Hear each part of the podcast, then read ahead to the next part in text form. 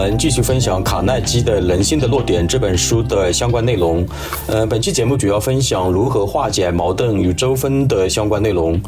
在日常生活中以及工作中，还有这个商务活动中，呃，难免会出现一些矛盾啊，还有纠纷啊。那么出现矛盾跟纠纷的时候，我们应该如何来妥协解决呢？卡耐基认为。首先，应该通过以下一些思考的方法来帮助我们正确找到解决矛盾与纠纷的一些方法。第一的话，对方有没有可能是正确的，或者部分是正确的？第二，他的论点中是否有值得肯定的地方？第三，我的建议是否能够帮助双方化解矛盾、平息纠纷呢？第四，我的诉求是否会导致矛盾的升级？第五，我的行为是否会把对方推上对立面，还是有助于拉近我们的关系？第六，我的决策是否能够获得他人的理解与支持？第七，如果我赢了，我会付出什么样的代价？第八，如果我输了，难道真的都是对方导致的吗？第九，如果我保持沉默不吭声，矛盾纷争就会就会因此得到平息吗？第十，目前的局面对我而言是否意味着机会？呃，接下来的话，我们一起分享相关的一些案例吧。呃，第一个案例是关于站在对方的角度去思考问题的一个小故事。在美国纽约的布鲁克林区，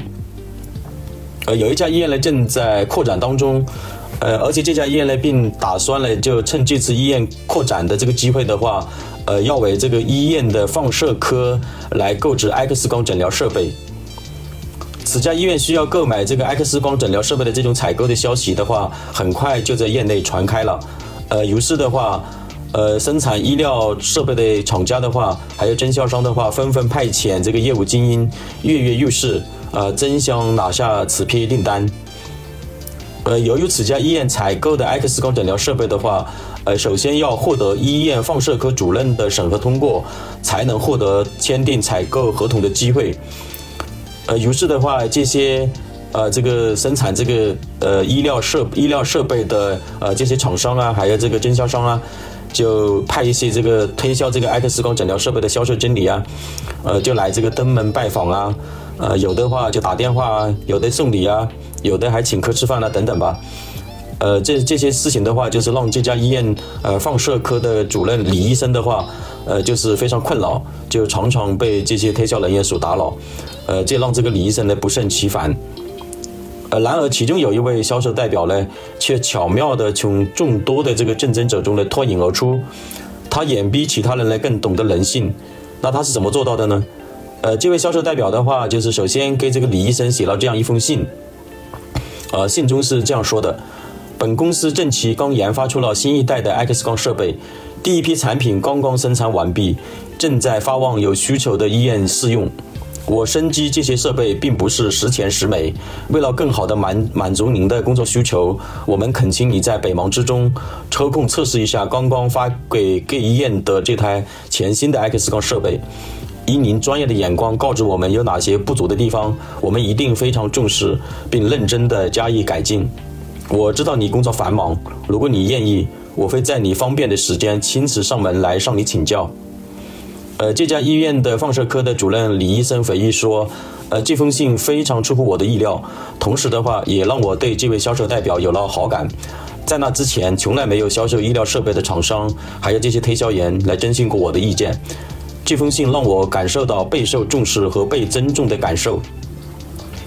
呃，当时的话，我虽然本来就事务缠身，但是为了测试这位销售代表的 X 光设备，我推掉了我推掉了一些无关紧要的会议，我还推掉了朋友们的晚宴的邀请等等。没想到我测试的越仔细，我就越欣赏他们生产的 X 光诊疗设备。这家公司从一开始一直到最后呢，都没有来向我推销产品，这让我觉得买与不买呢，完全是我的自主决定。经过严格的检验与测试。呃，这家这个这位销售代表推推呃推销的这款产品啊，推荐的这这套 X 光诊疗设备呢，呃，这个品质的优良的话，呃，最终的话呢，就是通过了放射科的审核，呃，此家医院呢决定来购买这位销售代表所推荐的 X 光设备。呃，第二个案例是如何通过友好和善的态度来降低房租的一个小故事。呃，有一个工程师呢叫阿布，那么阿布的话呢就想和这个房东呢商量来降低这个房租的一个事情，呃，但是阿布呢知道房东是个不好说话的人，于是阿布想到了一个办法，提前给房东写了一封信。阿布说：“我给房东写信声明，一旦等到呃租房约定的租期到期的时候呢，我就会把这个房子腾空。但是事实上我并不是想搬家的，如果房屋的租金能够稍微减少一点点。”我是很愿意继续住在您这儿来继续呃租你的房子来租住的等等吧，呃虽然信已经是寄给房东了，不过情况可能不太乐观。呃阿布他是知道的啊，因为他知道，呃其他的房客呢都尝试过给这个房东呢来讨价还价来降低这个房屋租金的事情，呃但是大多数的租房的这些房客的话呢，最终都是失败的。呃，但是阿布没有想到，他寄给房东的信寄出去第三天，呃，这位房东呢就带着他的秘书来到了阿布的这个住的地方，来跟阿布来来约谈，啊，来进行交流。阿布热情地开门迎接这位房东，呃，并友善地向房东问好。呃，见到这个房东的时候呢，阿布呢并没有提到这个房租太贵，只是说有多么喜欢他的公寓，并夸赞这个房东呢把这个公寓管理的井井有条之类的。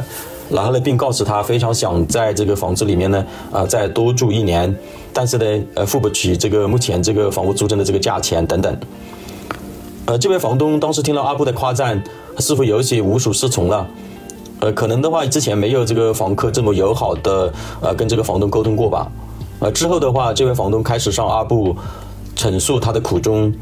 呃，说这些房客们呢，总是跟他抱怨，啊，不是说他的房租太贵，就是说他的房屋又比较陈旧，而且说他这里呢环境不好、脏乱啊等等的，甚至有的这个房客呢，呃，退租以后的话还写信来骂这个房东等等之类的吧。呃，所以这位房东呢，当时就当着阿布的面感慨道，呃，说这个阿布的话给了他很大的一个安慰呀，呃，谢谢阿布的理解呀，有你这样善解人意的房客，我很高兴，呃，你能在这里继续租住啊等等。就还没等这个阿布开口提这个房屋减租的事情，这位房东就主动给阿布减了一部分房租，呃，但是阿布呢还是想让这个房东呢，呃，再让步一些，再把这个房租减减租一点点，呃，最后呃阿布向这个房东呃说出了他这个能够承担的这个租金的这个金额的数目，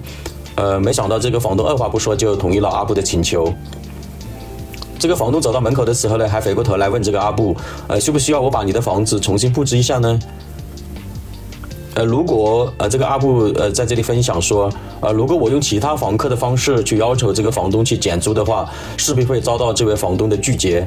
但是阿布选择了通过友善、感激而通过友善、感激而体谅对方的谈判方式，最终达成了自己所期待的一个成果。呃，接下来是分享第三个案例。第三个案例的话是关于面试的一个小故事。在美国纽约的华尔街，有一家金融公司呢，在当地的报纸上刊登了一则醒目的招聘启事。呃，这家公司呢，正在招聘一位才华出众、经验丰富的金融人才。看到这个招聘启事的时候呢，查尔斯当即就毛遂自荐了。几天之后，查尔斯就收到了这家公司的面试通知。在正式参加面试之前的话，查尔斯特意花了一些时间。在华尔街上打听这家公司创始人的一些背景，在面试的时候，面试查尔斯的正是这家公司的老板。查尔斯不慌不忙地娓娓道来：“呃，贵公司历史悠久，声名显赫，能有机会来贵公司面试是我莫大的荣幸。我听说你在二十八年前在创业的时候，公司只有一张办公桌和一位书记员，请问这是真的吗？”每个成功人士都喜欢追忆当年的奋斗历史，这位老板也不例外。他骄傲地讲起了他自己是如何仅仅凭借四百五十块钱和一个想法就白手起家了，如何在别人的嘲讽声中打下了一片天地，又是如何业余炙热的工作，以及如何战胜了一些困难，如今在华尔街站稳了脚跟。现在就连华尔街一些有声望的管理者都来向他请教做生意的经验等等。这位老板在回忆峥嵘岁月的时候，神采飞扬，忍不住为自己的创业的经历感到骄傲。最后，这位老板简简短的询问了，简短的询问了一下查尔斯先生的履历，并把负责本次招聘的主管来叫进了他的办公室。呃，对着这个查尔斯先生说，呃，对着这位主管说，并指着查尔斯说，呃，这位先，这位查尔斯先生就是我们要招聘的金融人才了。查尔斯先生下了很大的功夫来了解未来可能即将入职的这家公司老板的一些呃过往的一些背景啊，包括一些种种的一些成就，而且在面试的时候呢，表现出对这位老板创业真理的极大的兴趣。查尔斯先生通过面试前的充分调调查与准备，使得老板成了面试中的主角，最终给老板留下了良好的印象，并得到了老板的认可与录用。